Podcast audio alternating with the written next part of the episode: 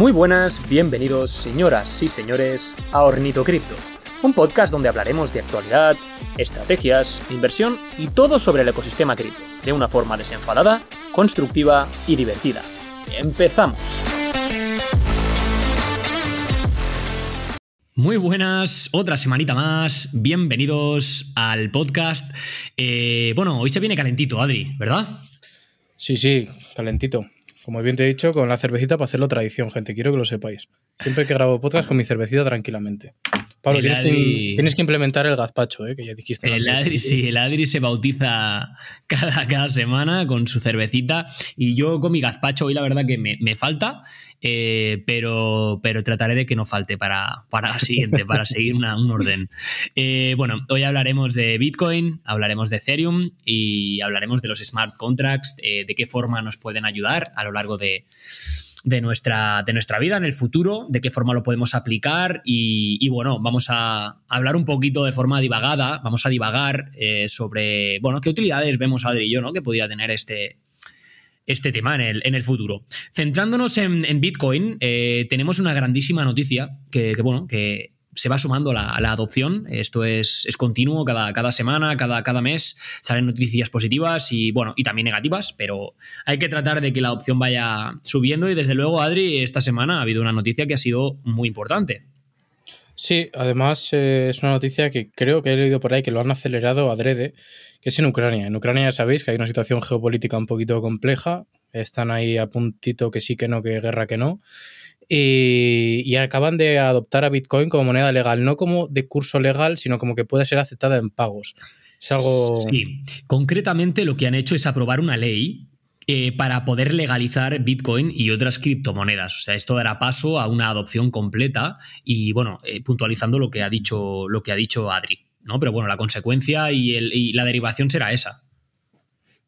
eso es. Y además, eh, otra cosa más, recientemente, y enlazando con el capítulo de, que, de por qué invertir y por qué hacerlo en cripto, Charlie Munger, uno del segundo de el, vicepresidente de Berkshire Hathaway, que es el holding empresarial de, em, de, Warren Buffett, que es el mejor inversor en bolsa de todos los tiempos, o así se le llama, se le llama el oráculo de Omaha, porque siempre, siempre acierta el, el cabrón de él.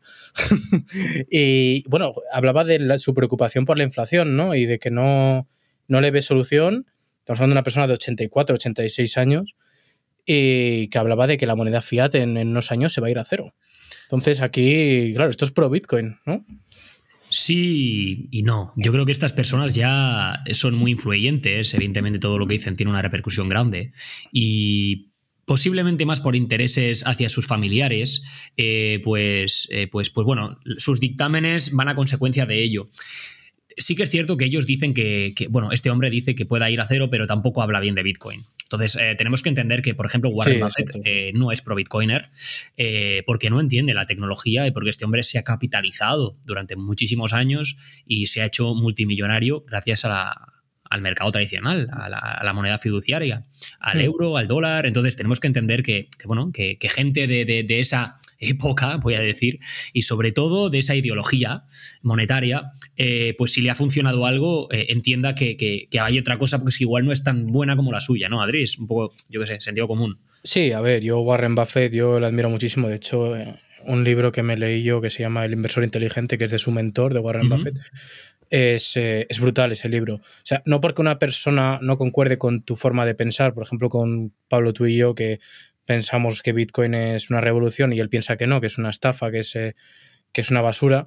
Eh, quiero decir, que una persona piense lo contrario a ti no significa que esa persona tenga conocimientos y te pueda aportar mucha información, porque la forma de invertir que tiene Warren Buffett, por ejemplo, se puede aplicar al mundo cripto perfectamente. Y eso es ahí donde nos tenemos que fijar, no porque una persona diga, no, Bitcoin es una mierda, vamos a dejar de escuchar todo el valor que nos pueda aportar y ese valor aplicarlo nosotros a la inversión, ¿no? Bueno, esto lo hablábamos, ¿verdad? Que esto se puede extrapolar a todos los ámbitos. Al final hay millones de personas con muchísima inteligencia, con muchísimo conocimiento y evidentemente esas, esos millones de personas no tendrán las mismas ideologías, los mismos pensamientos, ni siquiera compartiremos la misma religión. Pero pero esas personas tienen mucho, mucho que aportar y al final nosotros como usuarios tenemos que intentar lucrarnos de cualquier persona que nos pueda enseñar y, podemos aprender de cualquier cosa y de cualquier, y de cualquier persona. El camino al éxito, también lo comenté en un podcast anterior, no, no existe el camino al éxito. Hay muchos caminos para llegar al éxito. Te puedes hacer rico de muchísimas formas distintas y, y puedes ser muy buena persona teniendo valores también muy diferentes. Entonces, no, tampoco es eh, ir a los extremos, ¿no? Que es una cosa que a veces hablo con Adri, ¿no? Que Adri es una persona que, muchas veces lo ve blanco, lo ve negro, ¿no? Y yo intento decirle, Adri, que no, coño, que, hay grises, ¿no? También, también existen los grises. Pero, pero sí que es cierto que, bueno, esta, esta opinión la compartimos. ¿eh? Eh, y bueno, hablando, volviendo al tema, que nos, que nos vamos rápido, ¿eh? Tú y yo, no, no nos cuesta nada. es terrible. Bueno, centrándonos en, en Bitcoin, eh, queríamos eh, hablaros un poquito sobre todo de, Bitcoin y Ethereum, porque son las dos criptomonedas con mayor dominio de mercado, con mayor capitalización. Las más conocidas también, a consecuencia, y posiblemente las dos eh, criptomonedas más seguras en las que poder invertir aunque, por ejemplo, Adri no tiene invertido en Ethereum. Eso ya luego son estrategias de, inversión y, cada uno elige la suya, ¿no? Pero antes de todo lo que tenemos que hacer es conocerlo, ¿no? Y es lo que venimos hoy a explicar. Entonces, Bitcoin es muy grande por muchísimas cosas, pero ¿cuánto de grande es? Pues mira, ¿cuánto de grande es? Eh, Bitcoin ocupa del 100% del dinero que hay metido en el mundo cripto, tiene una dominancia de mercado de entre el 40 y el 42%. Eso quiere decir que de todo el dinero que he metido en, criptomonedas, el 40 o 42%, que esto es oscilante, lo posee Bitcoin. Por lo tanto, Bitcoin, con las siglas BTC, así lo encontraremos en CoinMarketCap o en cualquier exchange, eh, como vemos, Adri, es enorme. O sea, hay un dinero metido ahí increíble. Claro, claro, o sea, es, ya lo comentamos en el podcast anterior, que estaba, era un activo del top 10 de capitalización de mercado de todo el mundo, incluyendo Facebook, Microsoft, Apple, el oro, la plata. las más grandes del mundo. Correcto, esta es la primera criptomoneda que nació, nació en el 2009, eh, y el apodo de su creador, como comentamos, es Satoshi Nakamoto. ¿Vale? Eh, esto tiene una característica muy, muy, muy importante, que es finito como podríamos poner un ejemplo para que la gente lo entienda, que muchas veces se le compara, como ocurre con, el oro. El oro hay al que hay en el mundo y no hay más. Que, aquí entramos en una. Aquí podemos entrar en, en otro tema también, pero bueno, vamos a explicar primero qué es finito, ¿vale? Se podría comparar con el oro, que es el que hay, no hay más. Máxima existencia en circulación de 21 millones de bitcoins. El último bitcoin se minará en el 2140. ¿Vale? Aproximadamente, sí. Correcto, sí. año arriba, año abajo, eh, pero está estipulado aproximadamente para, esta fecha. Y no mm. van a haber más en circulación que 21 millones. Por lo tanto, al ser escaso, la tendencia junto con los halvings, que más tarde le dará un poquito de importancia a Adri y os explicará un poquito de qué estamos hablando. Ahora mismo, para que os hagáis una idea, estamos rondando el 90% de todos los bitcoins en circulación. O sea que desde hoy que estamos en el 90-91%, hasta el 2140 se minará el 10% restante. ¿Vale? No sé si quieres añadir algo, Adri. Sí, en el 2030 el 99% de Bitcoin ya habrá sido emitido. Es decir, que el 1% restante se emitirá del 2030 al 2140. Bueno, ahí os dejo la reflexión. No estaremos vivos, ¿verdad? Para cuando el último Bitcoin esté, esté minado, no creo. Ojalá encuentre algo para vivir más, pero lo dudo. Sí, pues yo ya estaré cansado, tío. Igual sí, ¿no? Igual sí. no, tío, sí, no, no, no. Yo creo que con lo que. Ya nos lo curaremos para durar mucho, pero, tío, tanto como eso. Envejecer es un regalo, ¿no, Pablo? Sí, pues sí, dímelo a mí, cabrón, que mañana hago 30. ha sido hacer daño ahí, ¿eh? Sí, eh, que yo he hecho 25 hace poco. ¿eh? Sí, Adri, sí, tío, nos ha tocado. Compartimos mes, compartimos mes. Compartimos mes. Bueno, eh, luego el, os comentaba, el tema de que es finito, y os ponía el ejemplo del oro, esto podríamos ir un poquito más allá. Sabéis que el, CEO de, Bueno, ya no es el CEO, pero es el máximo dirigente de, Amazon, el, el, señor Jeff Bezos. Este señor eh, está tratando de irse a la Luna permanentemente o a descubrir planetas con su cohete y su nave y tal. ¿Por qué creemos que hace esto? Están, están concienzudamente buscando oro en otras partes de, la, de fuera de la Tierra. Entonces, no sabemos si el oro es finito. Hasta el día de hoy sí lo sabemos, pero es que realmente no lo sabemos. Entonces, por eso esta gente está tratando de llegar lejos. Cualquier día este hombre baja con miles de kilos de oro y, el, oro pierde muchísimo valor porque hay mucho más en circulación. Eh, Adri, ¿te imaginas que bajase? Madre mía, qué locura. Eh, mira, aquí quiero dar un dato curioso a la, a la audiencia. Yo soy químico, bueno, estoy a punto de acabar la carrera de químicas y siempre me interesa mucho el mundo de la física cuántica. Bueno, os voy a decir que el oro es un elemento químico que no se produce en nuestro Sol. Es un elemento químico que viene de otras partes de la galaxia, no se sabe de dónde, pero no se produce en el Sol. En el Sol no me acuerdo hasta qué elemento se producía exactamente, no sé, el hierro. sí, sí, una, pasada. Las, las estrellas cuando mueren implosionan explotan y liberan todos, todos esos elementos químicos que forman los planetas al universo, ¿no? pues el oro. cósmico, exacto, Exacto. Pues el oro no se crea en estrellas como la del Sol. Entonces, un dato curioso que, que nuestro planeta Tierra está formado de materiales que vienen de, de sitios recónditos de la galaxia. Simplemente así como dato curioso. Qué bueno, tío, qué bueno. No, no, sí, sí, no. Aquí puedes divagar todo lo que quieras. Bueno, es por hacer, es por hacer una comparativa, ¿no? Al final, eh, siempre la gente tiene tendencia a poder comparar las cosas con algo. Y como el Bitcoin no se puede tocar, es de difícil comprensión para según qué personas, pues podríamos ejemplarizarlo así. ¿Vale? Que bueno, la, idea es explicar simplemente que tendrá una máxima extincencia en circulación de 21 millones y que no se van a fabricar más de ninguna forma, no se van a minar más. Van a ver los que van a ver y lo vamos a tener que repartir entre los eh, millones de habitantes del planeta. ¿Vale? Después, es un sistema de transferencia de dinero. Está construido y soportado por una tecnología de contabilidad pública y distribuida. Como explicamos, eh, lo puede ver todo el mundo, pero no podemos saber de quién es. ¿Vale? Eh, esto es una blockchain y el modelo es el Ucho. Aquí no voy a entrar porque es un poquito más, es un poquito más técnico. Ya le dedicaremos exclusivamente al funcionamiento y a la parte técnica de, Bitcoin. Pero, pero bueno, eh, creo que, que, nos queda claro, ¿no? Un poquito las características principales. Luego Adri nos dará un poquito la parte un poquito más técnica para si alguien tiene un poquito más de curiosidad. Y os dejaremos un poquito de información eh, en la descripción para que podáis ampliar vuestro conocimiento en caso de que tengáis dudas o que os pique un poquito más la, curiosidad. Podríamos decir que sus características eh, son su descentralización. Eh, no es posible su falsificación o duplicación, ya que tiene que ser validada por igual en todos los, en todos los nodos. No hay intermediarios en las transacciones y son completamente irreversibles. Esto es importantísimo para el tema de los fraudes, por eso decimos que es tan, tan y tan segura. Son intercambiables entre divisas y las transacciones son completamente anónimas. Es decir, no tenemos que revelar nuestra identidad para poder hacer negocios o intercambiar dinero por servicios o por productos. Y lo más importante de todo, Adri, que esto a ti te, gusta muchísimo y, y, a no le va a gustar, a mí también me gusta mucho, que el dinero te pertenece 100% a ti al propio usuario. Eso, eres soberano, eres soberano de, tu, de tus Bitcoin. Aquí voy a hacer una puntualización que quiero que la gente se eduque bien. Los Bitcoin realmente, tus Bitcoin, los que tienes tú en tu billetera, están en la blockchain. Lo que pasa es que tú eres el único eh, dueño del acceso a esos Bitcoin, que es tu llave privada. Y bueno, pues quien quiere investigar, investiga, porque aquí podría tirarme cuatro horas hablando. Pero simplemente puntualizar eso. Pero sí, eres dueño de tu dinero, eres. Es algo que muchas veces damos por hecho pero no es verdad. Eres dueño y custodio, correcto. Tú eres el propietario al 100% y ese dinero te pertenece. Te pertenece por completo. Y esto no ha, no ha, sucedido nunca. De hecho, esta mañana me estaba leyendo un artículo súper, súper, súper interesante eh, que hablaba de Estados Unidos cuando gobernaba el señor Roosevelt en 1933.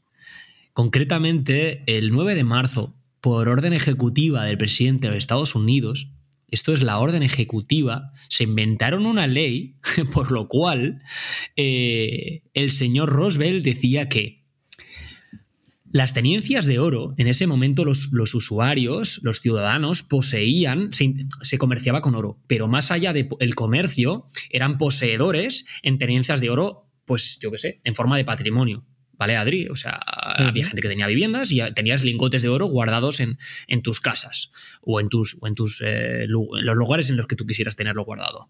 Pues de repente, este señor dijo que todas las tenencias de oro y plata pasaban a estar prohibidas.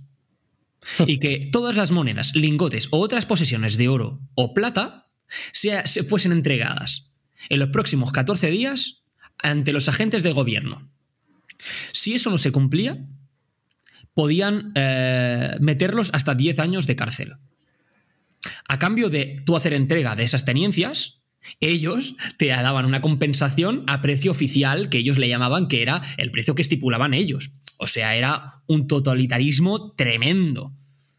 En una aparente democracia. Correcto. Es decir, nos estamos. esto ha sucedido en el pasado y, ha sucedido hace muy poco. Y de hecho, he leído esta mañana, que no quiero entrar ahí porque no quiero entrar en temas políticos, una nueva una nueva ley que ha impuesto Pedro Sánchez que me he puesto las manos a la cabeza. Y la mayoría de las personas no la conocen y supongo que próximamente saldrá. Pero, pero bueno, es una locura y, precisamente habla de, esto. También tenemos una amenaza que ha lanzado Canadá hace muy poco, Adri, no sé si le quieres contar tú. Bueno, lo de Canadá básicamente es que cualquier persona que esté involucrada o proteste en, en las protestas de los camioneros en Canadá que protestaban por el pasaporte COVID que es lo que se le llama, hay un hashtag en Twitter que es Caravan for Freedom o algo así, que es por, por caravana por la libertad, ¿no? Al fin y al cabo, pues cualquier persona involucrada en, estas protestas, eh, sin orden judicial, se tiene la potestad, los bancos tienen la potestad, obviamente bajo orden del gobierno, de, de congelar las cuentas bancarias. Es decir, que esas personas no puedan ir a comprar comida con sus tarjetas, no puedan ir a. Claro, es que estamos eh, hablando. ¿Sabes? No puedan dar un biberón a sus hijos. No, o sea, es, eso es literalmente es una tiranía. Porque es una, el es una locura. Yo es que cuando lo leí no me lo creía. De hecho, compartí el vídeo, lo viste, ¿verdad? Que lo compartí. Sí, es una locura. De hecho, Charles Hoskinson, el de Cardano, también. Y me, gustó que lo compartiese. Es, eh, es increíble, es increíble. Bueno, pues nada, no nos vayamos mucho más allá. Hemos explicado cuáles son las características y, bueno, quería poner el ejemplo de, lo ocurrido en, el, en, el, 33, pues para, para explicaros y haceros ver que por mucho que no hayáis tenido un problema hasta hoy, no se exime de que mañana sí podáis tenerlo y que mientras tú tengas el dinero y no lo tenga nadie, en tu nombre siempre vas a estar mucho más, mucho más tranquilo. No sé si quieres dar paso, Adri, al tema del halving y demás para acabar con esto. Sí, recuperando lo que dijiste tú en el podcast de la inversión que decías rentabilidades pasadas no garantizan rentabilidades futuras. correcto. Bueno, seguridad pasada no, no garantiza seguridad futura. Es aplicable a todo, claro. Exacto, es aplicable a todo, tanto a la inversión como a nuestra vida. Y bueno, que la, la fina capa que separa libertad de, de estar subyugado es muy fina y hay que saber verla. Y simplemente eso. Y bueno, ahora pasamos otra vez, volvemos a Bitcoin, ¿vale? Que es un poco la filosofía que hay detrás de Bitcoin. Es que, claro, al explicar Bitcoin tienes que explicar esto porque nació por esto. Es que Bitcoin es para dedicarle más de un episodio. Eh, lo haremos porque lo haremos, porque, porque, bueno, porque somos los dos muy maximalistas y porque creo simplemente que lo merece. Y que para que el que está metido en este mundo, pues el mercado se mueve en torno a Bitcoin. Todas las altcoins siguen los movimientos que hace Bitcoin. Entonces, en el ámbito en el que estemos, da lo mismo si somos pro Bitcoiners o no, debemos analizar Bitcoin y sobre todo entenderlo, porque tiene una repercusión muy grande eh, en, todo el mundo cripto. Exacto. Y bueno, para que no irnos de tiempo, voy a introducir lo de los halvings. Si te parece dale, dale caña. Bueno, eh, Pablo ha hablado bien que, que, hay 21 millones de Bitcoin. Bueno, no hay, va a haber 21 millones de Bitcoin, es su emisión monetaria máxima. Y que cómo se incentiva, la, cómo se mintean ¿no? estos Bitcoin. Cuando se realizan transacciones, se anotan en un bloque eh, que es enganchado con el siguiente bloque, ¿no? que es lo que llamamos blockchain. De hecho, os enlazaremos un vídeo para que tengáis entendáis la tecnología blockchain, Pablo, que creo que a ti te gusta mucho, en ese vídeo está muy bien explicado. Es muy chulo y sobre todo con eso, blockchain es cadena de bloques, es enlaza un bloque con el siguiente, ¿vale? Ahora Adri os, os contará mejor. Exacto. Eh, Pablo me envía a mí un Bitcoin y queda anotado que la dirección eh, A ha enviado a B un Bitcoin y queda anotado en el bloque un minero resuelve, resuelve un problema matemático que le da derecho a firmar ese bloque y recibe Bitcoin por haber realizado esa tarea. Y aquí es donde viene lo de los halving. Los mineros reciben hoy en día, eh, más o menos cada 10 minutos se firma un bloque en Bitcoin. bueno, más o menos no, cada 10 minutos. No, cada 10, cada 10 em, minutos, ¿sabes? Y eh, el minero que firma el bloque eh, hoy en día se lleva 6,25 Bitcoin, si no estoy, si no estoy equivocado. Sí, sí. Al principio de todo, cuando el bloque Genesis fue creado, cuando Satoshi Nakamoto crea el bloque Genesis, cada minero recibía 50 bitcoins. Genesis es el, primer bloque, ¿vale? El primer bloque, al primer bloque minado. Exacto. Em, ¿Qué pasa con esto? Cada cuatro años, la recompensa que recibe un minero por minar se reduce un 50%. Es decir, eh, Bitcoin se crea en el 2009, pues en el 2013 eh, se pasa de 50 bitcoins de recompensa por minar un bloque a 25 bitcoins. Los siguientes cuatro años, de 25 a 12,5. Y de 12,5 a 6,5 hace poco, en noviembre del año pasado. 6,25. Sí. 6,25. correcto. Eh, bueno, al final sí es muy simple, ¿no? Cada cuatro años el halving significa eh, reducir a la mitad la recompensa que se le dan a los mineros por validar las transacciones, ¿vale? Porque los mineros son, eh, son personas con, o, instituciones con un gran poder computacional, ¿vale? Y intercambian ese poder computacional, resuelven una serie de rompecabezas y validan nuestras transacciones. Y evidentemente, por proporcionar ese, ese, poder computacional, eh, se les recompensa, pero cada cuatro años se les dará la mitad. Y pensaréis, hostia, pero ¿qué sentido tiene, no? Entonces, esta gente, ¿por qué se, ve, por qué se sigue viendo incentivada, no? Si, si cada cuatro años les van a dar la mitad, porque les van a dar la mitad, pero seguramente esos bitcoins van a valer más del doble. ¿Verdad, Exacto. Es, eh, aquí quiero distinguir una cosa que para que cuando veáis por las redes sociales, no, es una reserva de valores, es deflacionario, ¿no? Que esto que dicen que es deflacionario. No es deflacionario, es de inflación predecible o predictible. Es decir, nosotros podemos construir una curva muy bonita, exponencial, ¿sabes? Que se. A ver si la, luego a ver si la encuentro y la adjunto también. La, buscamos, no te preocupes. Sí, como, como nosotros sabemos cuántos bitcoins se van a emitir cada 10 minutos y sabemos cuántos se van a emitir dentro de cuatro años, podemos construir un modelo que te hace la curva perfectamente exponencial, que claro, ahora estamos casi tocando cuando se vuelve recta al final. Eh, es decir, cuando se vuelve plana. Hemos tenido la gran subida de emisión monetaria de Bitcoin y ahora estamos entrando en fase de mm, una oferta muy baja de Bitcoin. Es decir, cada día hay mucho menos Bitcoin.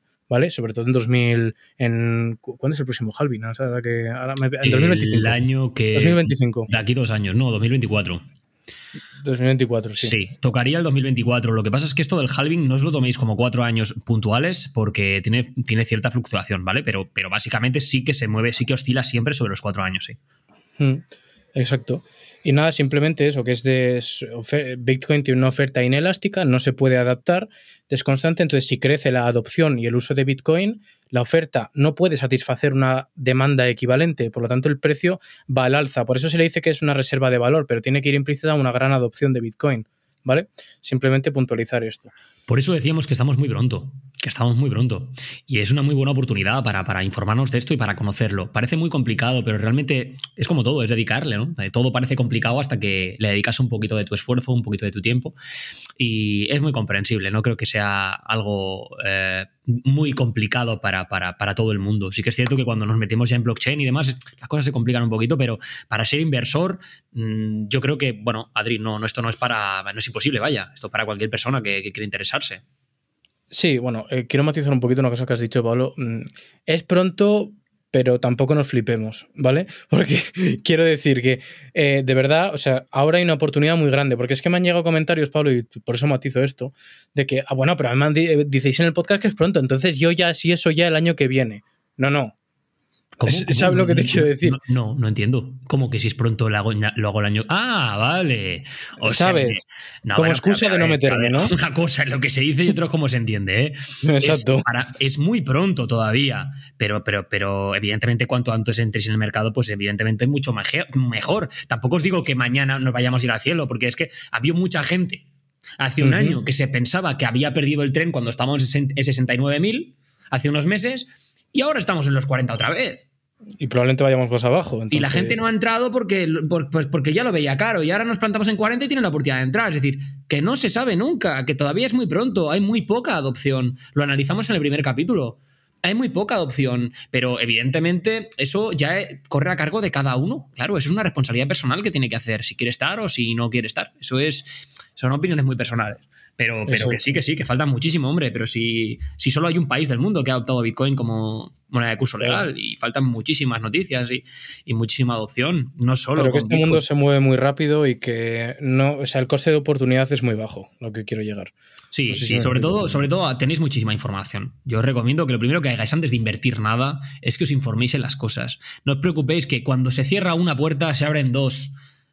Eh, no solo hay una oportunidad, hay muchísimas más hay muchísimas más. O sea que no, no, no, entréis deprisa y hagáis las cosas de cualquier forma, porque eh, lo hablábamos con Adri ayer.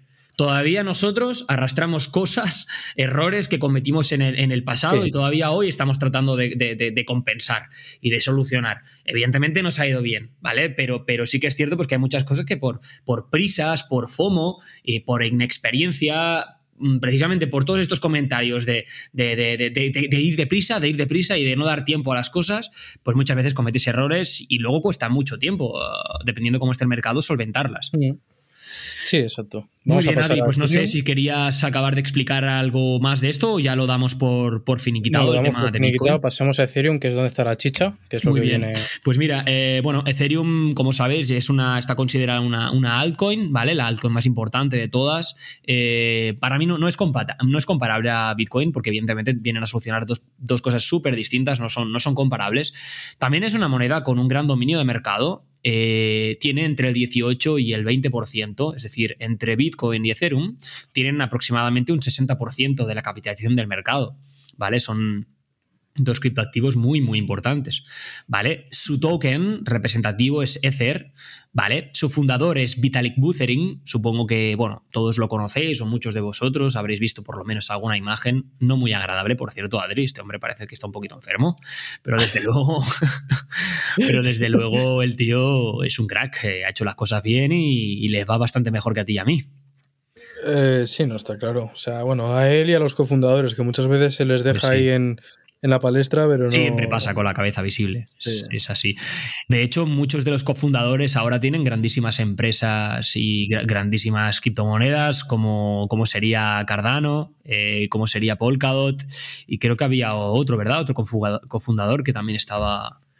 Creo que hay otro cofundador que, pero se fue a Cardano también. Se fue ¿También? Vale, no sé. Yo creo que había montado una cosita, luego no, no, sé dónde ha acabado, pero bueno, que son, que son cracks, que son gente que tiene mucho conocimiento y que, hagan lo que hagan les va a ir bien porque, porque saben lo que hacen, evidentemente. Entonces, bueno, eh, Vitalik eh, Buterin, como hemos comentado, eh, creó este sistema, creó Ethereum en el 2013 y se publicó en 2014. Desde entonces está, está vigente y, está trabajando. Fue el pionero en contratos inteligentes, eh, como estuvimos comentando con Adri, esto estaban teorizados ya desde el, desde el 1993 por Nick Zabo, otro crack de los cracks, un criptógrafo aficionado a la programación. Y bueno, este hombre, el Vitalik Buterin, supo aprovechar ¿no? estos estudios, Adri. Sí, realmente la blockchain, si no recuerdo mal, desde el. me voy a tirar un triplazo, ¿eh? No sé si es del 84 y los contratos inteligentes desde el 93 llevaban teorizados. Y pues se empezó a aplicar a partir de Bitcoin. Bitcoin encendió la chispa que, encendió una revolución y fue todo este mundo DeFi, contratos inteligentes, dinero digital. Y aquí vamos a entrar ahora. Eh, contratos inteligentes. Pues es, una, locura, sí. A ver, eh, ya sabéis que, bueno, eh, todos los programas, ¿no? Esto pasaba con las páginas web antiguamente, el HTML, que todavía se utiliza, el JavaScript y todo esto. Bueno, pues Ethereum trabaja con un lenguaje de programación que se llama Solidity a día de hoy es el lenguaje más extendido. Eh, eh, es de código abierto y programable, ¿vale? Con la Virtual Machine, ya, esto ya lo hablaremos más adelante, es un poquito técnico. Y bueno, básicamente permite a los desarrolladores crear e implementar aplicaciones descentralizadas, ¿vale? Que las llamamos DApps. Serían estas aplicaciones descentralizadas que le dan uso y le dan eh, distintas opciones, ¿no? Para, para trabajar sobre esta blockchain, Adri. Sí, the apps, para que os para que sepáis familiarizaros con el lenguaje, es Decentralized Applications, que es aplicaciones descentralizadas, como ha dicho Pablo. Implementación de aplicaciones descentralizadas, sí. Y bueno, pues decir que Ethereum, simplemente de unas pinceladas, también trabaja con prueba de trabajo, es decir, hay que realizar eh, problemas matemáticos, los mineros ponen a trabajar a sus tarjetas gráficas o a sus mineros, sus máquinas de minado, para eh, resolver problemas matemáticos y firmar bloques y les recompensan con Ethereum, que es la moneda, la propia moneda con la que se pagan los gas, los gas fees. Sí, que ahora eso va a cambiar, por cierto. Eh, yo es que, mira, es que en este no estoy muy puesto, así que yo sé lo que trajo, pero investigo otras cosas. Sí, bueno, uh, Ethereum no la uso, hace cinco o seis meses anunció que iba a lanzar una actualización, lo cual la blockchain se pasaría de llamar Ethereum a llamarse Ethereum 2.0. Lo que hacen es una actualización para evitar el problema latente que hay del coste de las fees, de las transacciones, que es altísimo, desmesurado. Ahora está un poquito mejor, pero hace unos meses era impracticable. Y esta actualización se llama Altair. Y bueno, el otro día Vitalik Buterin emitió un comunicado donde anunciaba que el 50% de la de la actualización ya estaba realizada y que, bueno, que supongo que si había tardado el 50% aproximadamente durante seis meses, pues, se podría calcular que, dentro de otros seis eh, estaría ya vigente este 2.0 y la pretensión es evidentemente de mejorar eh, mucha, mucha parte de los problemas que venía teniendo eh, Ethereum, que ahora, ahora comentaremos. No sé si, no sé si querías comentar tú algo, Adri. No sé si te has confundido, Pablo, pero hablaba de años, ¿eh? De que Ethereum 2.0 iba a tardar eh, eh, por, lo menos seis años, una cosa así, en completarse completamente. No, no, Adri, pues no, no estás al rollo o, no sé, o lo has leído un poquillo, un poquillo así. Yo lo he leído esta mañana, justo. El comunicado que emitió el, Bueno, de hecho lo tiene colgado en su Twitter, el Vitalik Buterin. Es que yo vi una entrevista a Vitalik Buterin que hablaba de que por lo menos para que estuviera al 100%, eso no significa que no esté implementado ya dentro de seis meses. Bueno, pero que para el 100% iba a tardar muchos años. Pero es que esto es muy retórico, claro. Eh, todas las blockchains están en permanente actualización. Eh, no sé si de aquí a seis años, evidentemente, estará muchísimo más desarrollada, pero que él decía que los problemas más graves que tenía la blockchain ahora, que por eso era inutilizable en muchos casos, a no ser que tengas un grandísimo capital dentro, porque los costes para mover el dinero, para hacer las transacciones eran muy grandes. Él decía que todo esto quedaba resuelto en seis meses. Evidentemente, Altair, Altair no solo se limita a eso. Altair trae muchísimas otras actualizaciones que supongo que serán las que se van a ir desarrollando en los próximos seis años. A ver qué tal con Ethereum, a ver qué tal. Bueno, eh, bueno, es, ya sé que no es santo de tu, de tu devoción, pero, pero es lo que es. Es un, es un pedazo de monstruo y, y realmente a día de hoy todo el mundo se mueve en torno a, a lo que sucede, ¿no? Son muy pioneros, hay mucho dinero metido, tiene mucho poder institucional también, tiene muchos, muchos partners importantes, entonces, bueno, esto tiene una, gran consecuencia ¿no? en, el, mercado. Bueno, básicamente, este sistema está soportado por un sistema global conformado por nodos, como todos los otros, eh, siguen...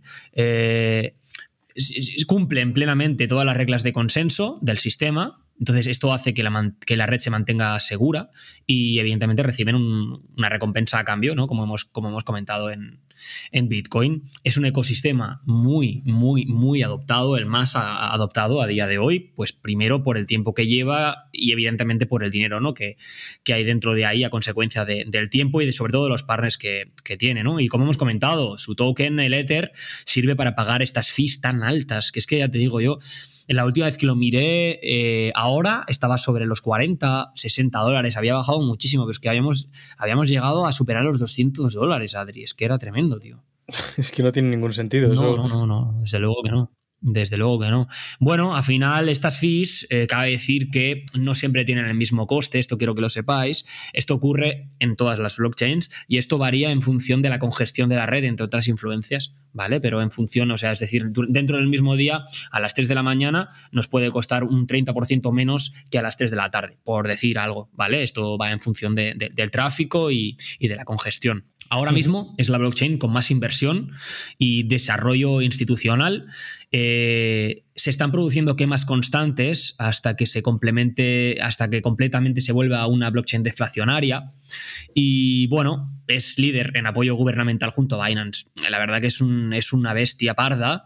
Eh, lo que pasa es que, bueno, claro, nadie está libre de controversia, ¿no? Y lo hablamos con Adri hoy. Eh, sobre todo blockchains tan tempranas, sí que es cierto que tiene muchísimo desarrollo, pero evidentemente, por ejemplo, comentamos el tema de Solana, ¿no? Pues que no, no es posible, o sea, no, no puede ser que una blockchain eh, se caiga tres veces en un mes, porque no, da Claro, es que no, no da, no da, no da, no, da seguridad al usuario o al inversor, ¿no? y aún así, y aún así va a triunfar. Sí, además que se cayó cuando el mercado estaba a la baja, o sea que es que me cago en 10. La gente que quería vender o lo que sea eh, no pudo.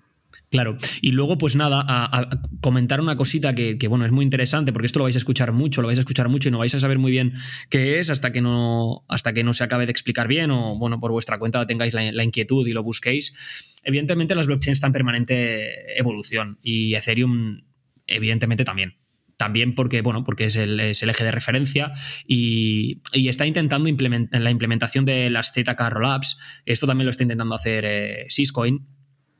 Y bueno, esto lo convertiría en el líder de, la escalabilidad, de escalabilidad probada. Evidentemente, van a salir otras muchas donde van a hacer muchísimas otras cosas, como ha ocurrido con Bitcoin, porque también sucedió con, con Bitcoin, haciendo un, fork de Bitcoin Cash y todas estas historias. Eh, pero, pero bueno, eh, eh, lo que pasa es que yo aquí le veo un pequeño problema a las ZK Rollups que es que creo que esto puede eh, derivar en una posible bajada de la facturación por implementar las Z Labs. No sé si tú te has informado sobre el tema este, Adil, de las Z Labs. Sí, las Z Labs son como llevan la transacción de la L1, de la capa 1 de, Ethereum, por ejemplo, lo trasladan a otra blockchain que realiza esa transacción, por lo tanto, esa nueva blockchain que va sobre Ethereum te permite unas tarifas de gas eh, inferiores para luego anotar esa transacción en el libro de, de Ethereum. Sí, pero tú sabes, pero ¿sabes por qué es más económica? No es simplemente porque pase de la L1 a la L2 a la L2, ¿eh? Esto es, esto es simplemente porque engloba que tiene la capacidad, el ZK Rollups, que por eso es de Rollup, eh, lo que hace es englobar, lo que hace es enrolla, tío, como varias transacciones, pero claro, aquí hay un problema. Aquí te estás ahorrando, por un lado, eh, fees, pero evidentemente el minero está obteniendo menos recompensas eso es. Ese, a ver, es, es, como el sistema Visa y Mastercard agrupan en una bolsa un montón de transacciones y las envían a los bancos. Pues es más o menos lo mismo. Correcto. Entonces, claro, esto evidentemente te ayuda porque, porque, porque evidentemente te da una escalabilidad, porque tú con, con menos movimiento, o sea, con menos peso haces más movimientos, ¿vale? Con una mayor ligereza, pero evidentemente estás recompensando mucho de, forma menor al, al minero. Entonces esto tiene, esto puede tener una bajada de facturación porque igual ya no te interesa tanto eh, estar ahí. Eh, es un poco complejo, esto ya supongo que evidentemente cuando salga, cuando salga esto, evidentemente serán más escalables, pero tendrán otro problema y luego entraríamos en el trilema del, famoso de las, de las blockchains, Adri. O sea, al final es muy complicado eh, ser, ser completamente útil y tener a todo el mundo contento, ¿no? Sí, bueno, yo aquí tendría algo que decir. sí, sí, sí, sí, Siempre, Adri siempre va a tener a Cardano en la boca. Le daremos el placer de dedicar un episodio. Yo me echaré una siesta mientras él hable, que me avise cuando acabe. Y, todos contentos. Eh, bueno, pues esto derivaría en los smart contracts. Como hemos comentado, Ethereum fue la, fue la pionera. Y, y bueno, Adri, la verdad que los smart contracts son, son el futuro, son el futuro y nos van a dar posibilidades inmensas de, de hacer muchísimas cosas. Los smart contracts van a hacer que los nuevos notarios sean los programadores. Creo que se ha entendido, ¿no, Pablo? Sí, sí. A ver, los notarios. batízalo tú, para que lo entienda la gente. Sí, serán, serán necesarios, pero sí que es verdad que, bueno, que, los programadores han cogido ya mucho peso en la, en la, sociedad en cuanto a la evolución de la tecnología y, va a seguir al alza esto, Adri. Evidentemente, ahora ya los papas, lo típico aquí en España, hijo, tú tienes que ser diseñador, ¿verdad? Esto se hace decía antes cuando con los pues ahora tenéis que ser programadores. Sí, sí, sí. No, no, hijo, tú ahora programador, que eso, eso de la tecnología, eso va para arriba, ¿verdad? Sí, y es que, a ver, o sea, mira, yo esto lo quería decir. Si tenéis, si alguno que nos está escuchando tiene un hijo que esté a punto de estudiar y quiera estudiar algo de informática, eh, yo le recomendaría que le dijera, oye, si no conoce la blockchain, que se centre en, este, en estudiar la blockchain, porque programadores en blockchain hacen falta por todos lados. O sea, no os hacéis ninguna idea. O sea, es, es increíble la falta de programadores experimentados que hay en, Solidity, en Haskell, por ejemplo, el de Cardano, y en, general en programar. Adri, deja la química ya y ponte a estudiar blockchain. Yo creo que, sí, debería hacerlo, tío. Claro, tío. ¿Qué pasa? O sea, Eh, soy como las monjas, ¿no? Haz lo que yo diga, pero no hagas lo que yo haga. No, no, no, no. No, no, tú aquí el primero, a pringar, tío, a hincar codo, claro que sí. Tío, que me, queda un año, tío, y es que también te digo, voy a clase y digo, me cago en Dios, podría estar estudiando otras cosas que me interesan más que esto. Bueno, pero bueno, no, para que no sea un fondo perdido. Eso, gracias a eso has podido hacer un speech de puta madre de polvo cósmico. Exacto. Exacto. y, del oro y de todo rollo. Bueno, va, vamos a centrarnos. A ver, eh. Nada, eh, los smart contracts están diseñados para realizar automáticamente transacciones y otras acciones concretas dentro de la red. ¿Vale? Eh, esto lo que consigue es eh, interconectar a dos partes sin que tenga que haber un tercero. ¿Vale? Las condiciones del contrato se reflejan en el propio contrato. ¿Vale? Y cuando ambas partes cumplan con ellas, se, desencadena automáticamente una transacción o cualquier otra acción específica que nosotros reflejemos en el, en el smart contract. Esto sería a grandes trechos lo que es un contrato inteligente, que, evidentemente en inglés es smart contract. ¿Qué ejemplo podríamos poner, Adri? A ver, ¿de qué forma lo podrías aplicar tú esto? ¿A qué, aplicación le, puedes ver a esto? ¿Qué utilidad? es que son tan grandes, pero yo qué sé, imaginaos algo sencillo. Imaginaos que, Pablo, tú y yo apostamos que yo digo que el Barça gana y tú dices que pierde, ¿no? Yo siempre. Y, sí, cabrón. Eh, y, para que quede constancia, lo firmamos en un smart contract de que si se cumple esa condición, eh, independientemente de, de, que pierda o gane, se lleve el beneficio que nosotros hemos apostado, quien haya acertado ¿no? Pues lo haría de manera automática. El smart contract recibe la información a través de un oráculo, que ya nos meteremos con eso. Recibe la información de esa, de, esa ejecución, de ese partido, del resultado de ese partido, y asigna los fondos a quien haya ganado, según haya apostado. Pero, lo mismo podría ser, me voy a comprar una casa, lo compro en la blockchain y yo cuando envío los fondos automáticamente el smart contract me da eh, la titularidad de ese, de ese, de ese, joder, de esa vivienda. Se te libera y te cambiaría, te cambiaría el nombre en el registro. Exacto, eh, automáticamente. correcto, que se hiciese. Sí, los contratos quedan registrados y activos hasta que se cumplan las condiciones acordadas por, por ambas partes, ¿vale? Una vez se verifique el cumplimiento de dichas condiciones, seguidamente se permite que se cumpla el resto del acuerdo. Por ejemplo, la liberación de un dinero, lo que estamos hablando, lo que está comentando Adri, ¿no? Nosotros hacemos una apuesta y verso A el resultado final que esto sea y, y, cómo el smart contract sabe, ¿no? Lo que comentaba Adri antes. ¿Y cómo el smart contract sabe lo que está ocurriendo? Pues porque hay unas plataformas, unas blockchains que se llaman oráculos, ¿vale? Por ejemplo, podríamos poner un ejemplo de Chainlink, que este es el que se encarga de transmitir también vía blockchain esta información y daría automáticamente eh, la información y se validaría este acuerdo, ¿no? Yo creo que son el futuro. Eh, mayor seguridad de cumplimiento y menores costes asociados, porque aquí eliminamos intermediarios. Aquí lo que hablaba Adri, los notarios poco Los notarios peligran, porque es que nos... Bueno, es que de hecho, por ejemplo, en Portugal no hay notarios, pero bueno. Claro, eh, evidentemente, esto establece una mayor confianza entre las dos partes, porque si no hay un intermediario, esto nos da la fiabilidad de que hasta que no se cumpla por contrato, por sistema, por matemáticas, por tecnología, si no se cumple, no me van a estafar. Claro, es que lo que he comentado al principio del podcast de las llaves privadas que controlan tus Bitcoin, si tú, si una llave privada se une a tu ADN, como hoy tenemos en el móvil, ¿no? La lectura de huella dactilar. Espera, espera que se flipa Ladri. A ver, cuenta. Me flipo, sí. Pero si unimos esa llave privada a nuestro ADN, es decir, a nuestra huella biométrica, nuestro iris, nuestra, nuestra huella dactilar, tal y como desbloqueamos hoy los iPhones o, los, o, cualquier móvil, ¿no? Pues si unimos esa llave privada, podríamos interactuar con toda la burocracia del Estado, con todo, eh, con, cualquier cosa, nos podríamos autentificar a través de una llave privada en la blockchain que iría eh, directamente relacionada a nuestro ADN. Imaginaos una casa que no pudiera abrirse si no la abre el titular de dicha casa, que va unido a una llave privada y solo puede ser desbloqueada esa llave privada o, utilizada si se utiliza bajo mi ADN, ¿no? Bajo mi huella biométrica. todo eso iría controlado por smart contracts. Hmm. ¿Vale? Sí es una locura este mundo. Es infinito. A ver, también habrá el cenizo que diga, bueno, pero pues, si no, pues si no pueden entrar por la puerta, pues te romperá la ventana, entrar por la ventana. Y si no puedes ir, eh, pues a mí no me importa ir al notario, porque lo he hecho toda la vida y me va yendo ir al notario. Vale, pues ahí, ah, para los cenizos también hay otras posibilidades. Eh, he estado divagando y se me han ocurrido algunas como, por ejemplo, la atención sanitaria. Creo que esto es algo que nos toca a todos. Todos tenemos gente vulnerable por, por edad, nuestros abuelos, nuestros padres, nuestras abuelas, nuestras madres, gente muy importante y que queremos muchísimo.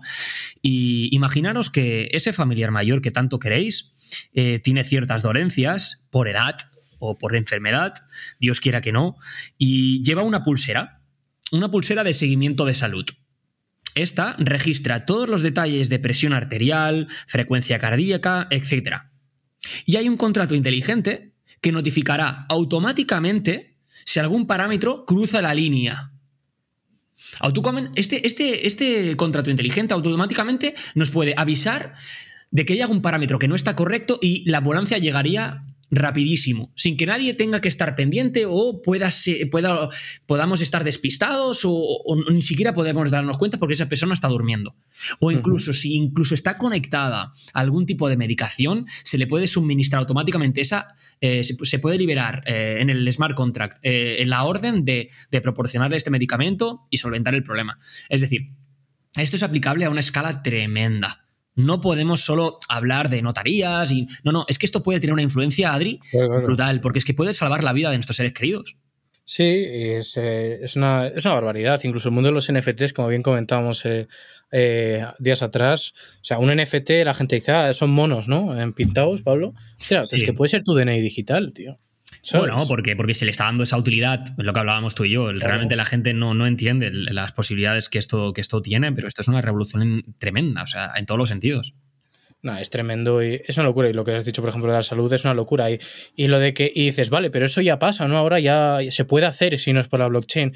Ya, pues que lo, que la blockchain garantiza es una seguridad y además la descentralización garantiza, y lo voy a unir con una noticia que ha pasado hace poco, que los servidores de Amazon se han caído. Y cuando se han caído los servidores de Amazon, se han caído todos los servicios que utilizan Amazon Web Services, que por si no sabéis, Amazon, su principal fuente de ingresos son sus servicios de servidores. Para empresas Netflix, por ejemplo, se cayó porque utiliza Amazon Web Services. Imaginaos que ese el sistema de comunicación del brazalete de vuestra abuela, por ejemplo, que tiene dedicada a la salud, falla porque se ha caído el servidor donde se registra esa información. La descentralización y de que cada nodo este conecte esa información garantiza que si la mitad del mundo se queda sin luz, está la otra mitad del mundo para seguir utilizando la blockchain y que tu abuela siga recibiendo el mismo servicio. Solo con que haya uno y que no funcione por corriente, sino que funcione a lo mejor por placas solares. Por Ahí ya tienes la solución final esto, ya os digo, es infinito. Mm, no solo es aplicable al mundo mm, de inversión, mundo de negocios, sino que podemos ir mucho más allá. Se podría incluso eh, imaginaros que tenemos un negocio de alquiler de lo, que, de lo que queramos. Imaginaros que tenemos un renting, que nosotros tenemos coches y los alquilamos. Nosotros podemos evitar, mediante un contrato inteligente, que se ponga en marcha si no se cumplen los términos de alquiler. Por ejemplo, podríamos eh, crear un software que transfiere automáticamente las nóminas, el dinero cuando se cumple ciertas condiciones. Imaginaros que en el contrato inteligente hay estipulado que el día 1 de cada mes, si se han registrado las horas, si se ha registrado todo correctamente, se libere ese dinero y te llegue directamente a tu cuenta, independientemente de que eh, la empresa se olvide hacerte la transacción, el banco esté cerrado, sea domingo o cualquier otra cosa. Entonces, ya les digo que esto es aplicable a todos los sentidos. Incluso, Adri, hay una locura. Estuve leyendo el otro día sobre IOTA y todo el ecosistema, el Internet de las Cosas, que hablaban de, por ejemplo, en una nevera. La nevera es inteligente, mediante smart contracts, detecta que te faltan huevos, leche o lo que sea y automáticamente hace una compra a, a, cualquier tipo de servicio y te incluso puedes configurarlo para que te lo traigan a casa. Es una locura, tío. Es una, es una locura, incluso lo puedes programar para que te busque el mejor precio de lo que quieres. Claro, te hace una cotización y nada, es, es, tremendo. Es además, esto, mira, eh, recientemente, y así acabo, porque si no nos vamos de madre, tío. Eh, la nueva parachain, ¿cómo se llamaba? Noodle, la nueva que quiere participar, que puede que mires con tu smartphone, ¿no? Al fin y al cabo. Eh, lo hace ya, lo hace Noodle. Lo hace ya, o sea, para que veáis. Es una parachain de, de Polkadot. Sí, eh, llegaremos a un mundo en el que, como utilicemos tanto la blockchain, cada persona necesite en su smartphone participar de la blockchain. Entonces, eh, nos cobrarán por ser ciudadanos, o sea, cobraremos por ser ciudadanos del mundo.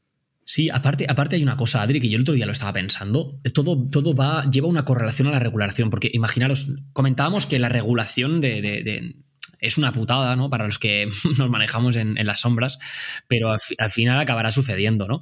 Y también sería muy positivo que, por ejemplo, mediante los smart contracts, nosotros, las empresas, por ejemplo, las aseguradoras, que cada una pone el precio que le sale de las narices en función de la edad que tienes, o sea, no se sigue ningún baremo claro. Cada uno hace lo que quiere, si tú llamas diciendo que te vas, te bajan el precio a la mitad, o sea, una locura. O sea, es, es un engañabobos tremendo. Imagínate que todas, todas las empresas se viesen obligadas a, mediante un smart contract fuese el que se tiene que cumplir, que es el que representa a todas las aseguradoras, tuviesen que cumplir ciertas condiciones y los precios estuviesen registrados. Y se ejecutasen los pagos eh, pertenecientes por baremos solo en función de lo que tú has contratado y de, la, y de, la, y de, los, de los registros que hay estándares en el, en el propio smart contract. Esto, esto regularía el mercado. Se verían todos obligados a mejorar en el servicio. Que es que, lo único que podrían escalar en el servicio. El problema que vemos muchas veces, ¿no? Que los agricultores eh, les pagan menos de lo que les cuesta producir la comida. Si nosotros unimos e, e informatizamos toda la producción del campo, a través de la blockchain podemos saber cuánto le ha costado al agricultor el kilo de tomates y automáticamente esa información se envía a todos los compradores o intermediarios que tienen que estar registrados en el smart contract que no pueden comprarle por debajo de ese precio. ¿Vale? ¿Sabes qué O sea, es- empresa se dedica locura. a esto, Adri? ¿Sabes quién viene a, a traer esta, esto que El estás de, comentando? eh, sí, el de Mercadona. Eh, bueno, sí, el, el trazable, Es que ¿no era? ¿Cuál? Eh, sí, sí. Trazable, creo que era. Sí, pero hay otra, más antigua y, y de, y que también es, es- es una blockchain que dicen que. VeChain. bueno, VeChain, correcto. Que ya tiene, que tiene ya contratos con China, Sí, sí, sí. con el gobierno chino. Y vas a poder hacer un seguimiento de un alimento. Pero se va a registrar en blockchain el día que se ha producido, el eh, cuánto tiempo ha estado envasado, dónde ha estado envasado. Es decir, no nos van a engañar. Vamos a saber lo que estamos comiendo. Y lo mismo va a pasar con las, con las prendas de ropa. Vamos a saber qué es una falsificación y qué no es una falsificación. Y va a llevar una verificación, sí, del origen del destino. De las horas que se han utilizado para producir. O sea, incluso vamos a poder si quieren, tener controlado la forma de producción, ¿no? Y evitar, eh, pues bueno, pues eh, esas burradas que vemos ah, por ahí abajo. De, de- de Ujú. horas de esclavización y, y de malas condiciones. Ya os digo, eh, lo que hablamos siempre, en un tenedor te puede dar de comer o, o te puede matar, ¿no? Si te pincha en un mal sitio. Entonces, todo tiene, es una, ola- una hoja de doble filo y, y todo puede tener un doble sentido dependiendo de, de las manos que caigan o de qué forma queramos utilizarlo. Y Pues nada, bueno, eh, sí, vamos a despedirnos. Telita, Muchas gracias ¿no? por escucharnos. Sí, telita, telita. Teníamos muchísimas ganas de, de darle, de darle caña. La verdad que no nos cansamos. Eh, Cuando colgamos, ahora el Adri y yo nos quedamos hablando un rato. Dice, hostia, ¿grabamos Mm. otro? No, la verdad es que nos encanta. Es que es, es que tremendo, es que es Sí. tremendo. Sí. Eh, no sabéis lo que sudo yo viendo el tiempo, ¿eh? Te lo digo. Yo lo tengo en pantalla también, porque si no lo controlamos un poquito, os quitamos mucho tiempo y, y bueno, hay mucho, hay mucho que hablar y tenemos que hacer muchos episodios todavía, así que, Sí. que seguro que tenemos tiempo. Adri, ha sido un placer, otra semanita más. Mm, qué ganitas de la siguiente. Pues sí, eh, muchas gracias a todos y a todas. Estamos muy contentos de la evolución que está teniendo el, el podcast. Eh, la verdad, estamos muy sorprendidos de todos, eh, todos los, los usuarios que, que, bueno, que tenéis costumbre de escucharnos, que nos dais vuestro feedback. Os pedimos eh, encarecidamente que sigáis haciéndolo, que, que nos comuniquéis, que os, os leemos a todos, os contestamos eh, en la vía que queráis. Nosotros estamos siempre, siempre atentos y, y bueno, eh, a ver si nos levantamos un poquito la cabeza, Adri, que llevamos unos mesecitos complicados Sí, sí, sí. en, en Bitcoin. Se vienen meses difíciles también, os lo digo, ¿eh? Por la situación macroeconómica. Pero bueno, oye, con Donde, hay, alegría. donde y- hay color rojo hay oferta, ¿no? Se dice. Hombre, cuando hay color rojo hay oportunidades. Ya sabéis, ¿no? Si baja el mercado, Pablo, ¿cómo era? Espera, que, que me lo he apuntado y todo para no equivocarme otra vez, Adri. Es que con los nervios. Pues nada, familia, otra semana más. Si el mercado baja, sube el volumen. Nos vemos la semana que viene. Adiós, Adri. Hasta luego, chao. Adiós.